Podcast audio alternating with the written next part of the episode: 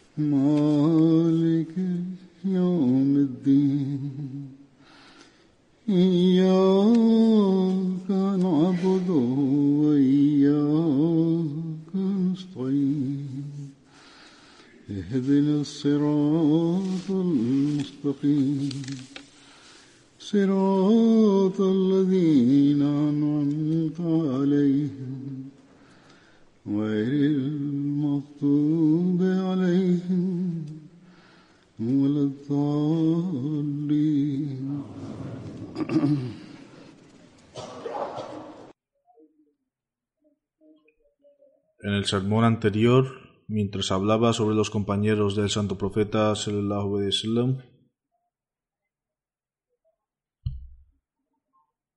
hablé sobre Hazrat Abdullah bin Masud. Hay muchos relatos acerca de él, bien explicados por él mismo o por otras personas. Algunos de ellos quedaron pendientes y los voy a mencionar ahora.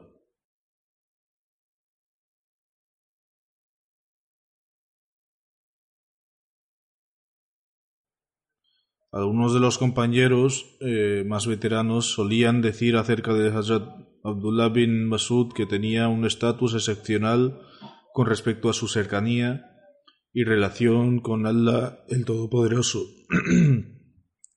Además de los nombres de Hazrat Abu Bakr anhu, Hazrat Umar anhu, el nombre de Hazrat Abdullah bin Masud también se encontraba entre los compañeros sobre los cuales el santo profeta sallam solía recomendar especialmente a otros que los considera, consideraran como modelos brillantes.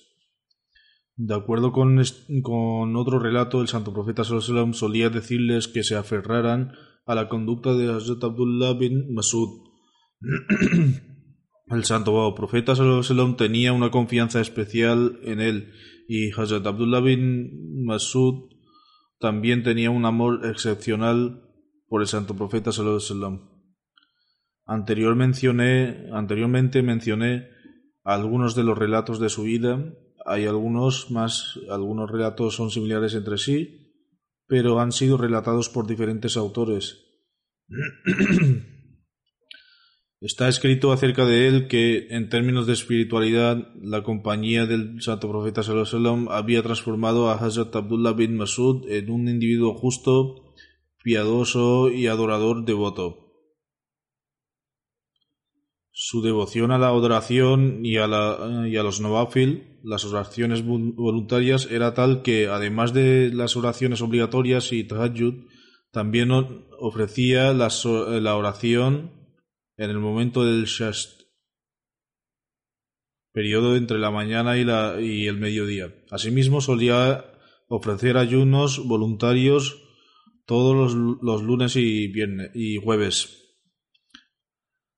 A pesar de esto, le preocupaba no ayunar lo suficiente. Abdullah bin Masud solía decir que no guardaba más ayunos dado que mi cuerpo se debilitaba debido a la oración de Tahajjud solía ofrecer eh, oración de tahajjud.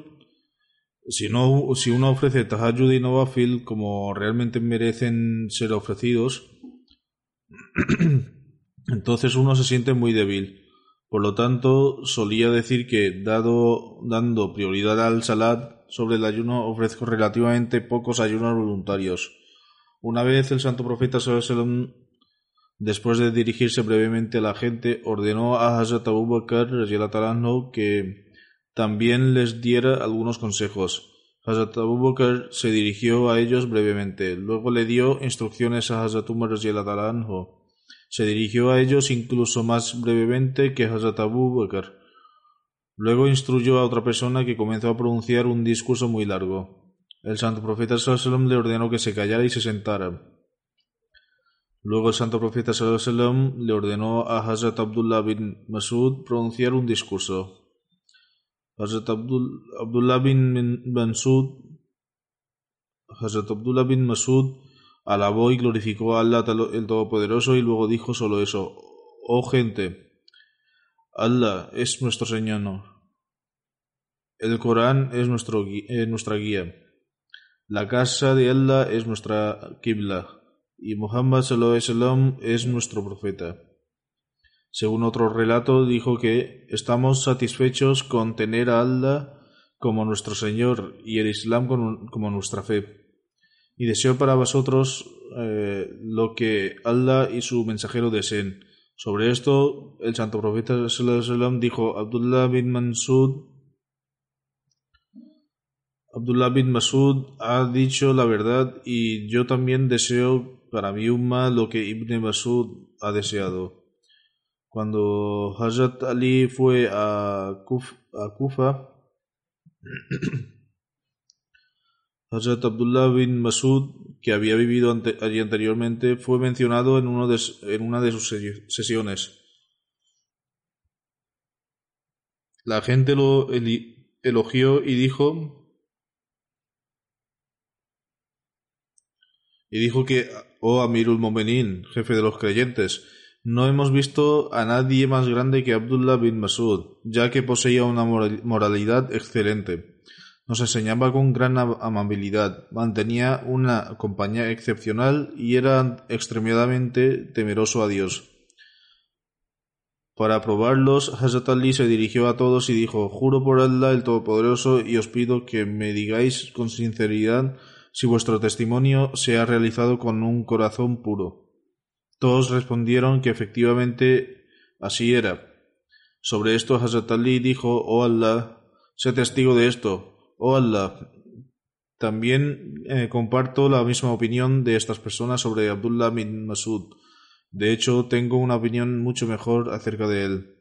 Hazrat Abdullah bin Masud cumplió los derechos del vínculo de bandad, según lo establecido por el santo profeta sallallahu con su hermano en la fe, Zubair bin al-Awam, de manera excelente. Depositando toda su confianza en él, lo legó para hacerse cargo de todos sus asuntos financieros. En otras palabras, dijo que todos sus asuntos y la propiedad que dejara atrás se confiaran a Hazrat Zubair bin al-Awam y su hijo Abdullah bin Zubair Además, sus decisiones en relación con los asuntos internos serán definitivos y deberán cumplirse. Abu Bail narra que Hazrat Abdullah bin Masud vio una vez la prenda de una persona atada alrededor de, la cintura de manera que la tela alcanzaba la parte inferior de sus tobillos, sobre lo cual le pidió que le levantara por encima de los tobillos de sus tobillos. La persona le respondió que también debía levantar su prenda por encima de los tobillos. Abdullah bin Basud respondió No soy como tú, mis pantorrillas son delgadas y también soy delgado. Cuando Hazrat Umar se enteró de esto, respondió a esta persona por hablar y responder a Hazrat bin Masud de la manera que lo hizo.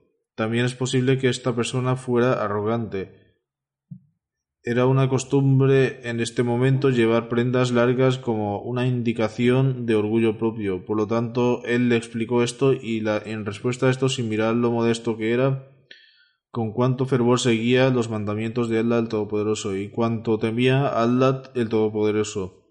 Respondió de esta manera. Por lo tanto, cuando Hazrat Umar se enteró de esto, le reprendió.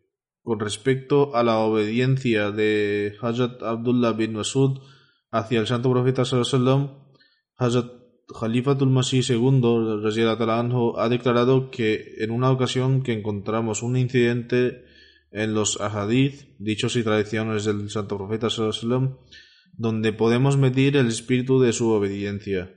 Una persona puede escuchar esto y considerarlo como una tontería. Sin embargo, como he mencionado, Hazrat Khalifatul Masih II anhu, declara que el secreto de su progreso radicaba en el hecho de que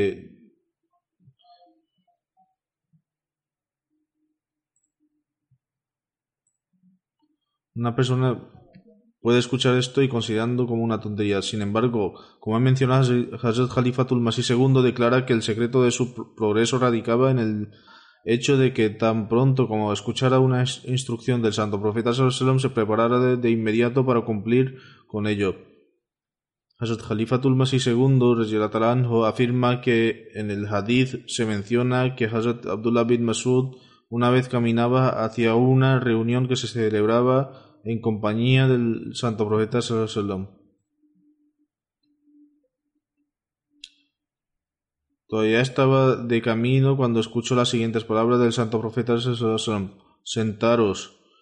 Parece que la multitud era demasiado grande y la gente posiblemente estuviera de pie en los lados, por lo, por lo cual el santo profeta les dio instrucciones para tomar asiento. Abdullah bin Masud todavía no había llegado a la reunión, sin embargo escuchó esta voz del santo profeta Sallallahu mientras estaba de camino inmediatamente se sentó y se arrastró de rodillas hacia la mezquita.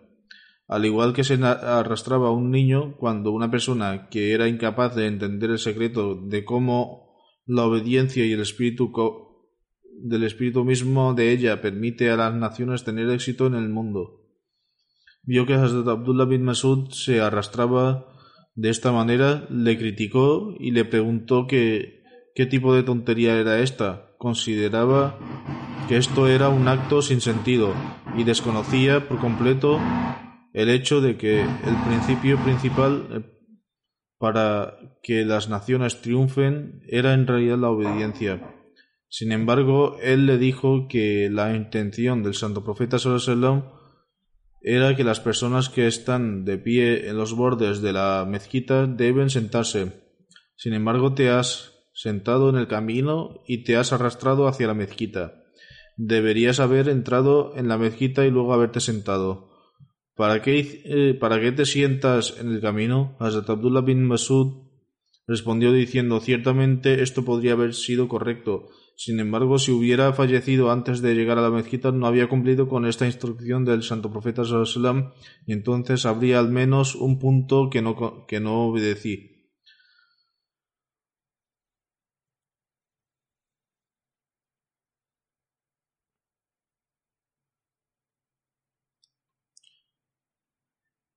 Este fue el fervor de aquellas personas, en el sentido de que deseaban cumplir cada palabra del santo profeta sallallahu Dijo, escuché esta instrucción y me preocupé, ya que si hubiera fallecido en ese momento se habría contabilizado como una acción no realizada por mí, a pesar de haberla escuchado.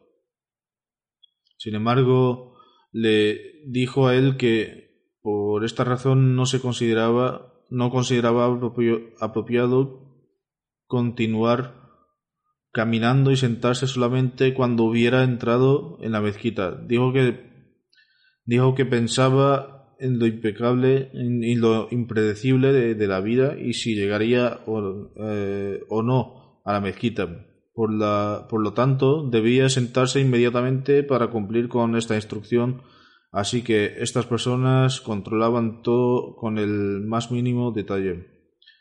Hazrat Muslim Maud escribe además que hay otro libro, eh, hay otro incidente relacionado con el mismo Abdullah bin Masud. Durante el califato de Hazrat Usman ofreció una, en una ocasión cuatro rakats eh, en, la, en la Meca eh, durante los días del Hajj. Había ido a, para el Hajj la estancia fue corta y había ofrecido cuatro rakats. Cuando el santo profeta se dirigió hacia el Hajj ofreció dos rakats, puesto que se indica que cuando una persona está de viaje ofrezca solo dos rakats. Después de esto, cuando Hazrat Abu Bakr fue a hacer el Hajj durante su califato también ofreció dos rakats. Cuando Hazrat Umar fue a hacer el Hajj también ofreció dos rakats. En otras palabras, cuando tenían derecho a cortar las oraciones lo hacían. Sin embargo, Hazrat Usman ofreció cuatro rakats. Como resultado, esto creó una cierta conmoción entre la gente.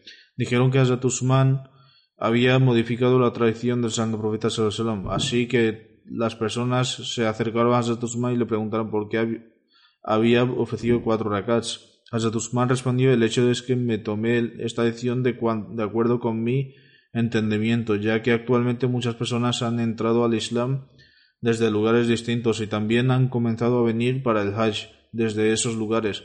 Muchos de ellos no son tan conscientes de los asuntos relacionados con el Islam como la gente lo era anteriormente. Ahora simplemente miran nuestra práctica, observan lo que hacemos los musulmanes mayores. Además, imitan lo que nos ven hacer y dicen que esto es el mandato islámico. Como estas personas vienen a Medina muy poco y no tienen la oportunidad de quedarse allí y, observar nuestras oraciones, pensé que si me observaban ofreciendo dos rakats, rakats con oración de Hajj y me ven a cortar la oración, volverán a sus territorios e inmediatamente anunciarán que observan que el Jalifa ofrecía solo dos rakats y por lo tanto la instrucción islámica real es ofrecer solamente dos rakats. Cuando estas personas estas personas regresen a sus territorios y lo anuncien, se creará una sensación de, disensión dentro del Islam y la gente se sentirá confundida, ya que no serán conscientes del hecho de que los dos rakats fueron ofrecidos como resultado de estar de viaje. Esta fue la decisión de Hazrat Usman según su razonamiento. además, Hazrat Usman dijo, debido a esto consideré apropiado ofrecer cuatro rakats para que no olvidaran que en realidad hay cuatro rakats de oración. En cuanto a si, en cuanto a si es o no admisible ofrecer cuatro rakats, la respuesta fue Hazrat Umar respondía por qué había ofrecido cuatro rakats y por qué era permisible para él. Me he casado con alguien de aquí en la Meca y dado que la ciudad natal de mi esposa es también mi ciudad natal, Toda la familia de su esposa y sus suegros vivían allí. No me considero un viajante y por tanto debo realizar la oración en su totalidad. Esta es la prueba que dio el de apoyo a su razonamiento. Por lo tanto, Hazrat Usman explicó por qué había ofrecido cuatro rakats y afirmó que el propósito era era que la gente no se equivocara y tropezara y tropezara al aprender las verdaderas enseñanzas del Islam. Esta fue la explicación muy exquisita y llena de sabiduría. Cuando los compañeros oyeron esto, la mayoría de ellos lo comprendieron, pero algunos no lo hicieron y permanecieron en silencio. Sin embargo, otros que deseaban hacer daño causaron una gran revuelo al afirmar que Hazrat había actuado en contra del camino del santo profeta Sallallahu Por lo tanto, algunos de los responsables de la provocación fueron a Hazrat Abdullah bin Mansud y dijeron ¿No viste lo que ha pasado hoy? El santo profeta sallallahu actuaba de una manera, pero hoy Hazrat Usman actuó de una manera diferente a él. También también mencionaron a Hazrat Abdullah bin Masud que durante los días de Hajj el santo profeta sallallahu llegaba a la Meca y solo realizaba dos rakats, mientras que Hazrat Usman había realizado cuatro. Tras escucharle, Hazrat Abdullah bin Masud dijo, no es necesario no es nuestro deber crear desorden. Como jalifa que es, debe, hacer, debe haberlo hecho por su sabiduría, de la que aún no nos damos cuenta. Así que no causéis conflictos.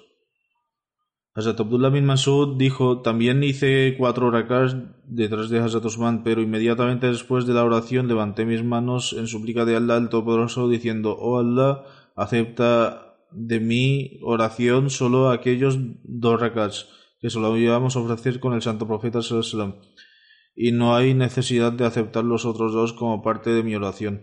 Los Muslim Maures y el Atarán declara cuán maravilloso era el estado de adoración en el que se encontraba Hazrat Abdullah bin Masud, ya que realizó cuatro rakats pero no se conformó con obtener una recompensa eh, no se conformó con obtener más recompensa que la de los dos recas realizados por el santo profeta sallallahu y suplicó a Allah Todopoderoso diciendo, oh Dios, acepta solo dos rakats y no cuatro.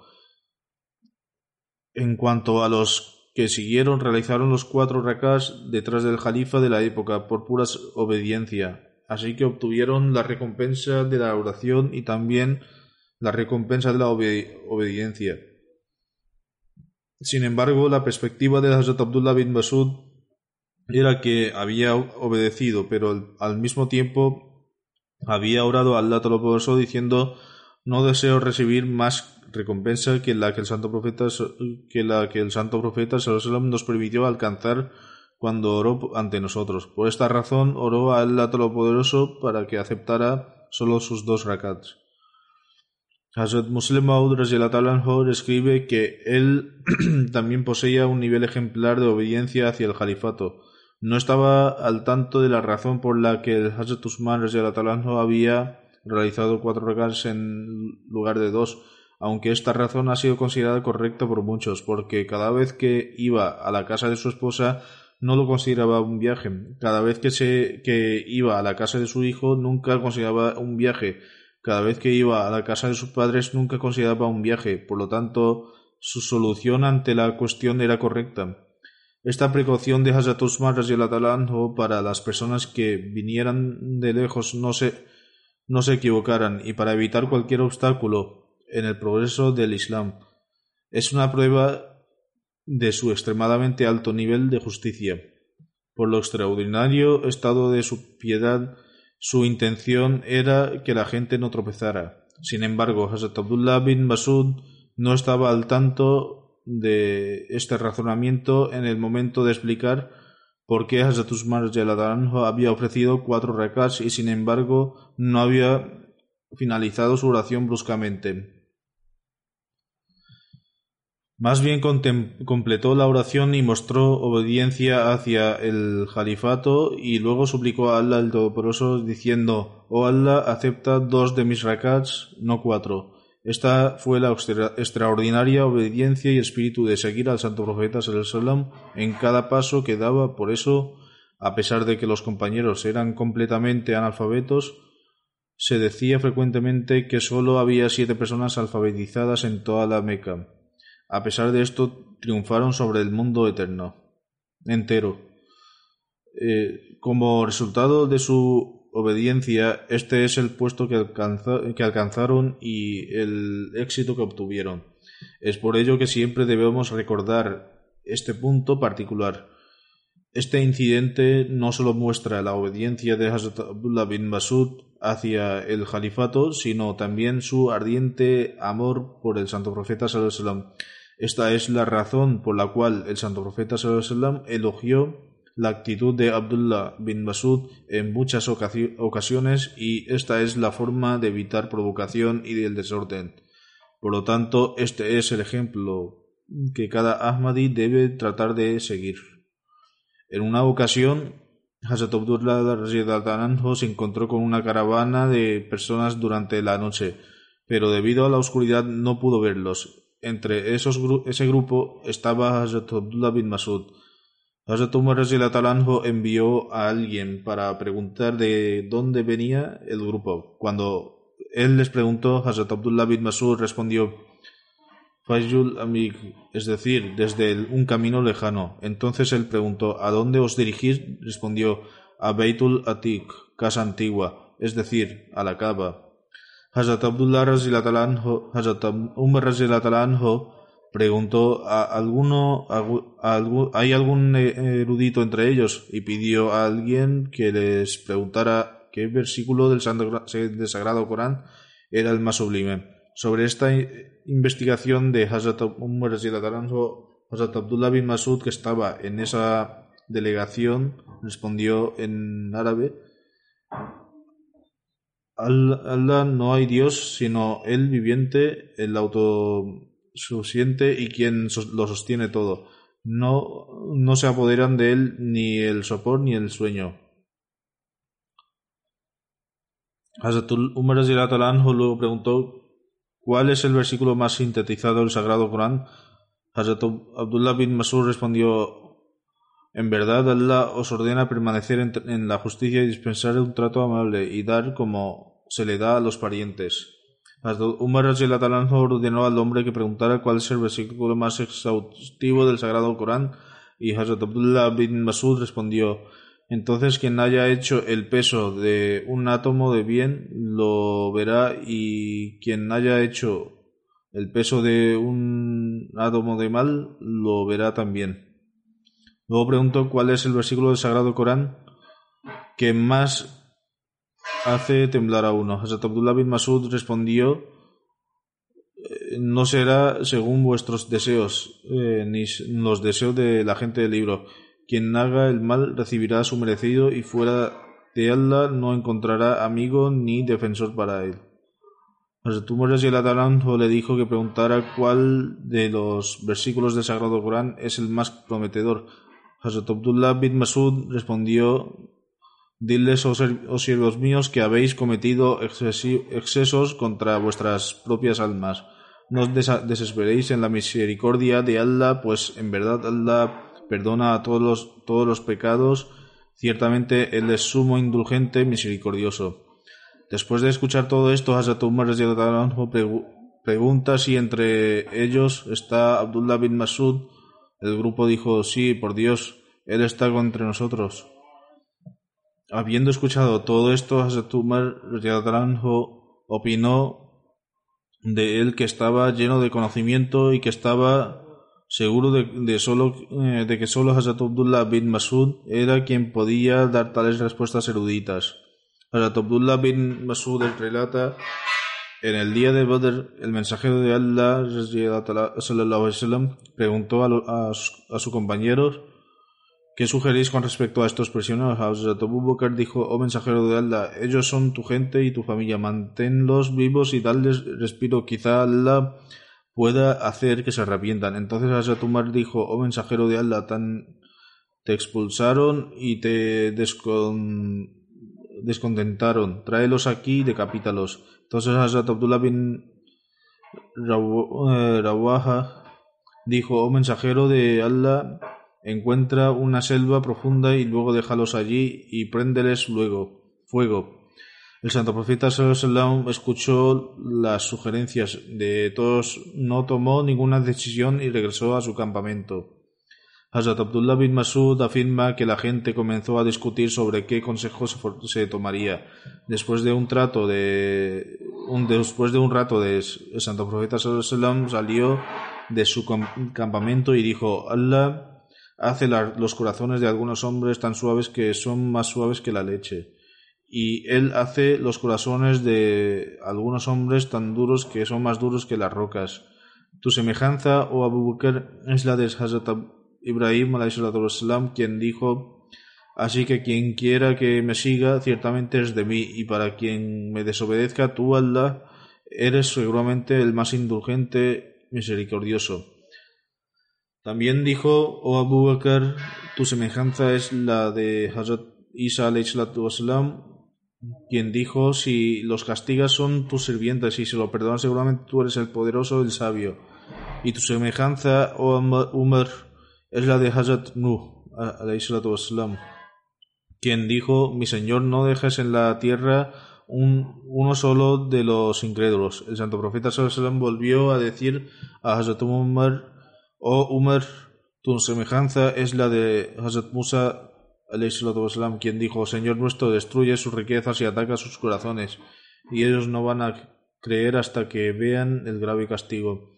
El santo profeta Solosam dijo entonces, como todos vosotros os encontráis en necesidad, los prisioneros serán liberados si pagan un rescate, de lo contrario se les, de, se les decapitará. Hazrat Abdullah bin Masud declara que yo dijo mensajero de Allah, exime a Sal, bin Baida de esta decisión porque lo escuché, lo escuché hablar bien del Islam. Sin embargo, el santo profeta sallam permaneció en silencio. Hazrat Abdullah bin Masud dice, nunca tuve miedo, tanto miedo a que una piedra cayera sobre mí desde el cielo como tuve ese día, pero finalmente el santo profeta sallam eximió a Sal bin Baida. Creía que el silencio del santo profeta era debido a su descontento y por consiguiente su miedo de Allah Todopoderoso y el temor de su ira. Su estado cambió dramáticamente. El estado de su temor a Allah Todopoderoso era increíble. De acuerdo con la práctica del santo profeta sallallahu Hazrat Abdullah bin Masud solo daba una charla los jueves que era corta y concisa.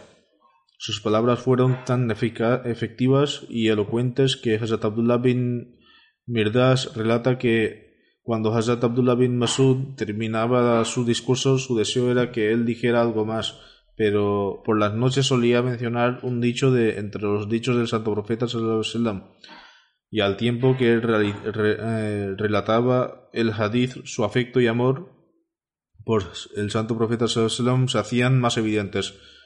Su alumno Masruk dice: Un día nos narró un dicho del santo profeta sallallahu cuando él dijo las palabras, oí el santo al santo profeta sallallahu decir, su cuerpo comenzó a temblar de miedo de tal manera que su ropa empezó a moverse rápidamente. Después de eso, siendo más cauteloso, agregó las palabras, quizás el santo profeta sallallahu dijo estas palabras o usó palabras similares. Mientras narraba un dicho del, del santo profeta tomaba precauciones adicionales.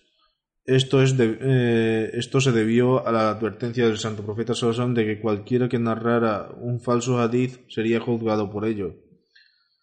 También encontramos otro ejemplo del nivel de precaución que él tomaba en la siguiente narración. Amr bin Maimun relata visité con frecuencia a Hazrat Abdullah bin Masud durante un año completo.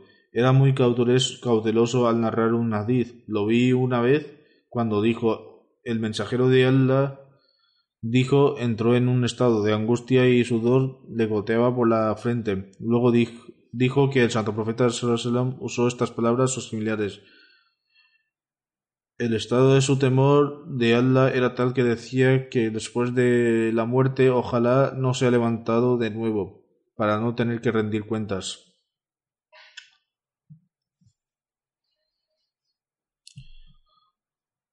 Hazrat Abdullah narra una vez, Hazrat Abdullah bin Masud enfermó y, se aterrorizó. Le dijimos, nunca te habíamos visto tan preocupado en tiempos de enfermedad antes de esto. Él respondió, me puse enfermo de repente y no me considero tan bien preparado para enfrentarme a la otra vida, y esto me preocupa. Mientras hablaba de su propia muerte, dijo, ese día no será fácil para mí, mi deseo es no ser levantado después de mi muerte. Narra Ibn Masud él escribió en el nombre de Dios el clemente el misericordioso. En su testamento hoy día es bastante común escribir en el nombre de Dios el clemente el misericordioso. Sin embargo, el hecho de que Ibn Mansud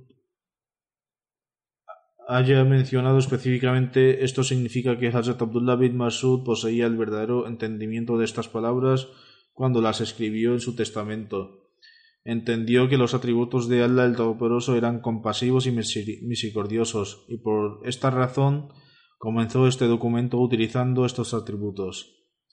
Era consciente, de hecho, de que si hay algo en, en su voluntad que pueda llevar al descontento y al castigo de Allah el Todopoderoso, entonces que el Dios compasivo y misericordioso le proteja de ello. Por la gracia de Allah el Todopoderoso, Hazrat Abdullah bin Masud se había vuelto tan rico que en los últimos años de su vida dejó de, aceptar su eh, estipendio. En esta ocasión, de no tener preocupaciones financieras cuando su valor financiero era de noventa mil dirhams, escribió en su testamento que en el momento del entierro su, su sudario debería consistir en paños muy simples cuyo cuyo coste era de doscientos dirhams, y después de su muerte debería ser enterrado y junto a la tumba de, de Hazrat Usman bin Mazum. Como se mencionó anteriormente, Hazrat Usman dirigió sus oraciones funerarias y fue enterrado en Jannatul Baji por la noche. Hay otra narración de que después del entierro de Hazrat Abdullah bin Masud, la persona que narra este incidente caminó junto a su tumba en la mañana y notó que había agua rociada sobre ella. Esto demuestra un gran respeto que la gente tenía por él. Ellos solidificaron su tumba durante la noche, rociando agua sobre ella. Abul Ahfaz narra después de- del fallecimiento de Hazrat Abdullah bin Masud estuve en presencia de, Abdul, de Hazrat Abu Musa y Hazrat Abu Masud. Uno de ellos le dijo a otro, Ibn Masud ha dejado atrás a alguien como él. Respondieron, en este momento no hay nadie entre nosotros como él. Quizás después de que fallezcamos eh, nazca alguien como él.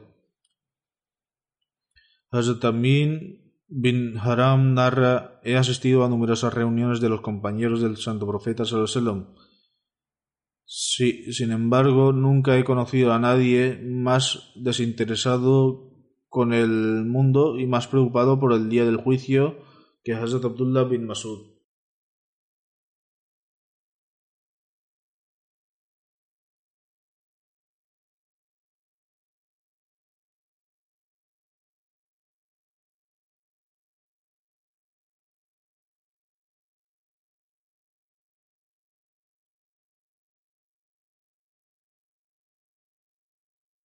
El otro compañero que mencioné hoy es Hazrat Kudama bin Mazum. Hazrat Kudama bin Mazum era el hermano de Hazrat Usman bin Mazum y era el esposo de Hazrat Safia, quien era la hermana de Hazrat Umar. Hazrat Kudama bin Mazum tuvo múltiples ma- matrimonios. Una de sus esposas fue Hind, eh, Hind bin Walid, quien dio luz a Umar y Fátima. Otra esposa de, fue Fátima bin Abu, bin Abu Sufyan, quien dio luz a Aisha. Luego estaba Um e Wal- Wald, quien dio luz a Hafsa y Hazrat Sufia bin Jit- Jitab dio luz a Hazrat Ramla. Tenía decin- 19 años de edad cuando aceptó el Islam, por lo que aceptó el Islam a una edad muy temprana, y toda su familia abandonó sus hogares en la Meca y se eh, re- reasentaron cuando tuvo lugar la migración a Medina. Su familia fue recibida por Abdullah bin Salma Aillani en Medina. Cuando el santo profeta sallallahu emigró de la Medina, de la Meca a Medina, organizó residencias permanentes para Hazrat Kudama y sus hermanos, asignándoles trozos de tierra. Hazrat Kudama estuvo entre los primeros musulmanes que habían participado tanto en la migración a Abisina, Abisinia como a Medina. Él participó en la batalla de Badr, Uhud y todas otras batallas junto al santo profeta. Cuando Hazrat Usman bin Mazun falleció, dijo a una hija y aconsejó a su hermano Hazrat Kudama que la cuidara. Hazrat Abdullah bin Amr narra tanto Hazrat Usman bin Mazun como Hazrat Kudama fueron mis tíos maternos. Visité a Hazrat Kudama y solicité la mano de, la hija de Hazrat Usman bin Mazun en matrimonio y él estuvo de acuerdo. Mughira bin Shaba visitó a la madre de esta niña y la convenció para que ofrecieran algún incentivo económico y la niña también era de la misma opinión que su madre. En otras palabras, hubo una propuesta de matrimonio, pero la niña y la madre se inclinaron, hacia la otra po- proposición que vino. Este asunto fue presentado al santo profeta sallallahu y llamó a Hazrat Kudama y le preguntó sobre esta propuesta de matrimonio. Hazrat Kudama respondió al profeta de Allah esta niña es la hija de mi hermano. No seré negligente al seleccionar a alguien para que se case con ella. Es decir, ella es la hija de mi hermano que falleció. Encontré a la mejor persona posible para que ella se case. Por lo tanto, acepté la primera propuesta de matrimonio porque la considero mejor. El profeta eh, de Allah respondió: Esta niña es huérfana, se casará con quien desee, no tiene padre y aunque hayas aceptado la mejor pareja, sin embargo, se debe buscar su consentimiento. Ella aceptará cualquier cualquiera de las dos propuestas de matrimonio que prefiera. Por lo tanto, esta fue la decisión del santo profeta. El mismo narrador era el pariente de la niña y había enviado una propuesta de matrimonio primero, pero afirma que en lugar de él su matrimonio se resolvió con Mugira y aceptaron la propuesta que la niña y su madre habían elegido. Así es como el santo profeta Sallallahu estableció la libertad de elección para las mujeres y enseñó a los musulmanes a cuidar especialmente a los huérfanos. Se aseguró de que ella no se equivocara porque su padre había fallecido. Así que la opinión de la niña debe ser considerada. En cuestiones de matrimonio, Hazrat Kudama falleció el 36 de la Égira a la edad de los 68 años. Que el Todopoderoso nos permita seguir los pasos de estas personas que tenían una visión profunda de la fe y a través de lealtad y fidelidad mostraron un nivel sobresaliente de amor por el santo profeta sallam y que él nos proteja de que fomentemos de que formemos parte de cualquier desorden.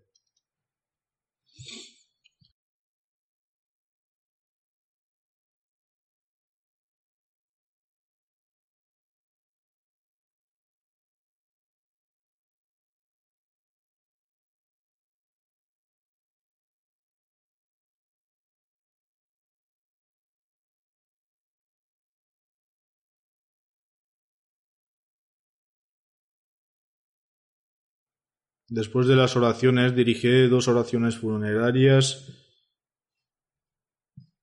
El primero es de la señora Amtul Hafiz Bharti Sahiba, esposa de Mahmoud Bharti Sahib de Karachi, que sirvió durante mucho tiempo como Sadr Lajna del distrito de Karachi.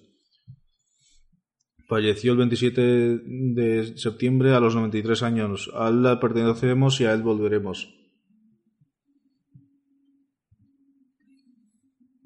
El nombre de su padre era el doctor Ghulam Ali y estaba entre los compañeros del Mesías prometido, Islam. Debido al hecho de que su padre desempeñaba como médico en el ejército, vivían en varias ciudades, ya que estaba destinado en varios lugares. Donde quiera que se quedara, se aseguraría de que hubiera una atmósfera espiritual a su alrededor.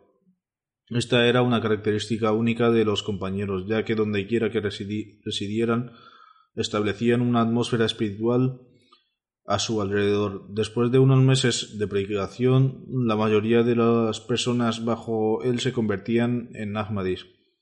El doctor Sahib eh, establecía una llamada y utilizaba su casa como centro. De esta manera estableció varias llamadas.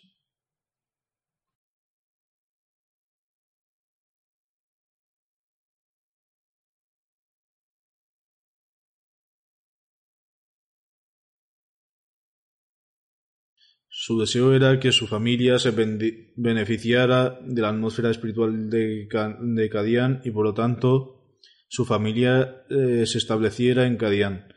La madre de, Amtul Hafiz Sahiba también ha dedicado su vida al servicio de la Yamat. Amtul Hafiz Sahiba se benefició de la atmósfera de Kadian desde 1936 Habiendo completado sus estudios obligatorios, estudió la carrera de estudios religiosos durante cuatro años. Durante este tiempo tuvo la suerte de asistir regularmente a las conferencias del Darsul Quran, impartidas por Hazrat Muslim Desde el principio ha servido activamente a la Jamaat. Se casó con el hijo de su tía materna, Mahmoud Bhatti, allí un largo incidente relacionado con su matrimonio. Hazrat Muslim dice en una visión la madre de la niña que me envió una carta a través de su hija y le preguntó acerca de cierta propuesta de matrimonio y también mencionó su nombre. A partir de entonces exactamente lo que se había visto en la visión luego ocurrió cuando la chica vino con la carta preguntando por la propuesta. Hazrat Muslim aprobó esta propuesta y dijo exactamente lo que vi en mi visión ahora se está cumpliendo de la misma manera que lo había visto. Por lo tanto, Hazrat Muslim también aceptó esta propuesta. Después de su matrimonio, en 1948 se establecieron en Karachi y ella eh, sirvió diligentemente eh, en Lajna y Maila de Karachi. Además, de esto continuó eh, sus estudios y en su madurez obtuvo un máster en árabe de la Universidad de Sindh en 1972. Lo logró con un excelente resultado de matrícula de honor. En 1975, el marido de Amtul Hafiz Asaiba viajó a África por motivos de trabajo y, y, de vez en cuando también iba a África. Trabajó como presidenta nacional para Lajna en Liberia, África Occidental. Luego, debido a la guerra civil, tuvieron que abandonar el país y regresar a Karachi. Ella se encuentra entre los 5.000 mujahidines para Tehrik Jadid. En 1991 fue elegida como vicepresidenta y también como secretaria de Educación del distrito.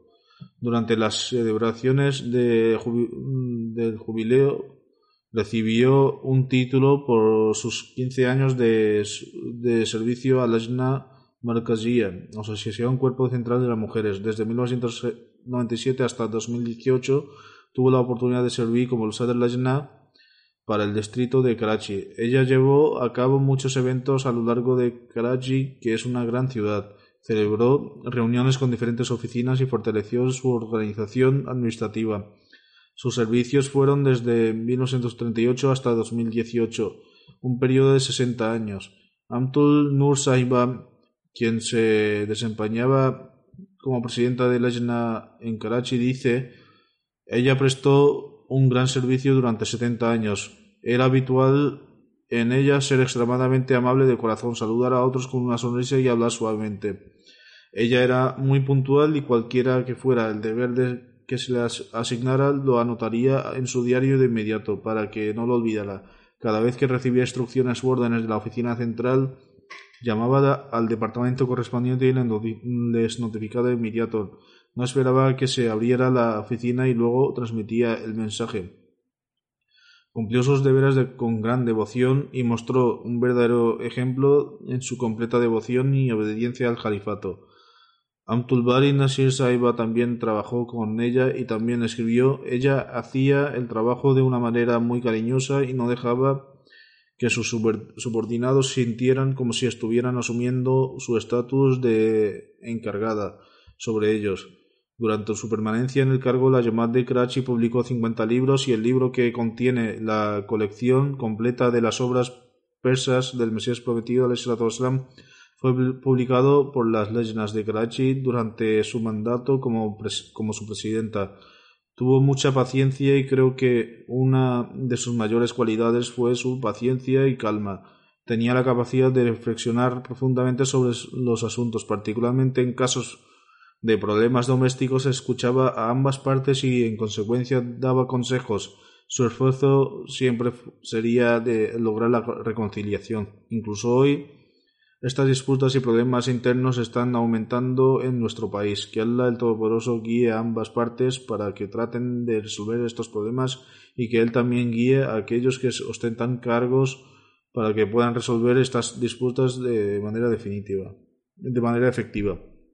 La nuera escribe trató a todas sus nueras como, como a sus propias hijas y podríamos acercarnos a ellas y hablar sobre a ellas y hablar sobre cualquier asunto de nuestro cualquier asunto nuestro sin dudar. La Secretaría General de Legna también eh, ha escrito mientras dirigía su trabajo nos trataba a todos igual y siempre nos guiaba. Además, su nuera escribe, ella prestó una gran atención a la recitación del Sagrado Corán. Ella le enseñó a todos sus nietos a leer el Sagrado Corán y les proporcionó sus conocimientos religiosos.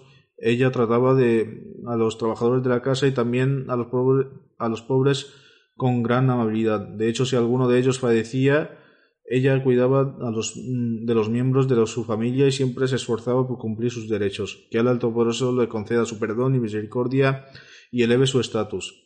Que él también le permita eh, descendencia seguir a su descendencia seguir sus pasos. El segundo funeral es de Adnan Van de Broek Sahib, quien fue secretario nacional de Amure Harja, Asuntos Exteriores de Bélgica. Falleció el 29 de septiembre. A Allah pertenecemos y a él regresará su padre, Rizwan Van de Broek Sahib, que fue el primer Ahmadi belga de la llamada de Bélgica que aceptó el Ahmadiyya en los años 60. Adnan Sahib no aceptó el Ahmadiyya debido a su padre. El hecho, el hecho de, eh, dijo que quería investigarlo por sí mismo y dijo que hizo el Bait en 1994. Después de aceptar el Ahmadiyya fue muy activo en el campo de Tabligh. En 1998 hubo una reunión de, de Tabligh en Bélgica y Hazrat Khalifatul Masih IV, refiriéndose a él, dijo la, eh, dijo la reunión, tengo un traductor que puede traducir del inglés al francés y al holandés. Por la gracia de Allah, el Todopoderoso fue de gran ayuda en este sentido durante esos días. El doctor Idris Sahib, presidente nacional de la llamada de Bélgica, escribe estaba sufriendo de cáncer cuando, por la gracia de Allah el Todopoderoso, su condición comenzó a mejorar. Comenzó a venir nuevamente a la misión. Él siempre dijo que la salud había mejorado gracias a las bendiciones de Allah el Todopoderoso, dado que todos los demás pacientes de esta misma enfermedad habían fallecido. Desde el principio fue miembro del equipo de Relaciones Públicas de Bélgica. En 2016 lo nombré secretario nacional de Amurjaya y prestó este servicio con gran, gran diligencia. Jugó un papel muy importante en la introducción de la llamada a nivel gubernamental. Amir Saib, además escribe, iba conmigo a las oficinas gubernamentales y atendía el trabajo administrativo de Amur, incluso cuando estaba enfermo en el hospital durante sus últimos días. También fue miembro del equipo de traducción holandés. Hizo un gran esfuerzo en la traducción de varios libros al holandés e hizo la revisión final de los sermones. Del mismo modo, revisaba la traducción de todos los comunicados de prensa. Amir Sahib eh, además escribe durante mis diversos viajes expresó que su enfermedad había demostrado ser una fuente de misericordia para él porque durante este tiempo estuvo eh, tuvo la oportunidad de leer libros del Mesías prometido y, eh, y otra literatura de la Yamad y su fe en el alto poderoso había aumentado aún más. Incluso durante el curso de su enfermedad se mantuvo contento con la voluntad de Allah el Todopoderoso. Después, durante sus últimos días, siempre aconsejaba a su hermano mayor que dedicara menos tiempo a los esfuerzos mundanos y dedicara más tiempo al trabajo de la Yamad. Amir Saib además escribe, también solía decirme que su hermano podía ser muy útil en el equipo de ya por lo tanto debía incluirle en el equipo. Su madre dice, el Ahmadiyya llegó a su familia a través del padre de Adnan Sahib, que vivió en Irak durante siete años y allí tuvo la oportunidad de leer el Santo Corán y también aceptó el Islam allí. Cuando llegó a Holanda conoció al imán Bashir Sahib y como resultado de su predicación aceptó el Ahmadiyya. Una vez se encontró con Hazrat Khalifatul Masih IV en Bélgica y le pidió que orara para que Allah el Todopoderoso le, eh, le permita permanecer en la fe. La madre de Tran Sahib afirma además su padre no tenía interés por el mundo material. Ella dice mi hijo Adran también siguió los pasos de su padre, ofrecía sus oraciones regularmente, sirvió la Yamat y fue leal a la institución del califato. Él escuchaba el sermón de de los de él escuchaba el sermón de los viernes todas las semanas y también hacía que sus, eh, que sus hijos lo escucharan. Siempre estaba dispuesto a servir a la Yamad y tenía un vínculo profundo con el califato.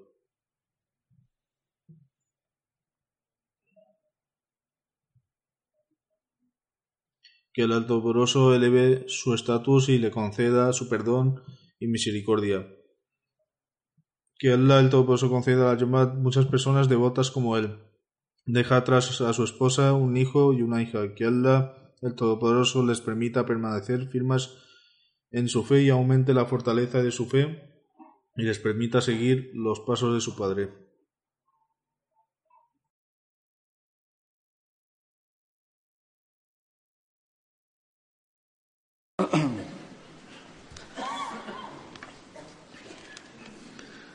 الحمد لله الحمد لله نحمده ونستعينه ونستغفره ونؤمن به ونتوكل عليه ونعوذ بالله من شرور انفسنا ومن سيئات أعمالنا من يهده الله فلا مضل له ومن يضلله فلا هادي له ونشهد أن لا إله إلا الله ونشهد أن محمدا عبده ورسوله عباد الله رحمكم الله.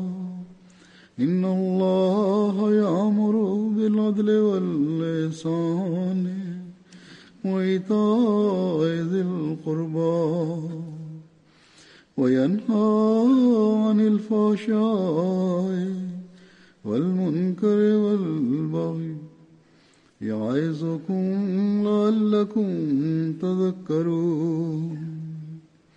اذكروا الله يذكركم وادعوه يستجب لكم ولذكر الله أكبر.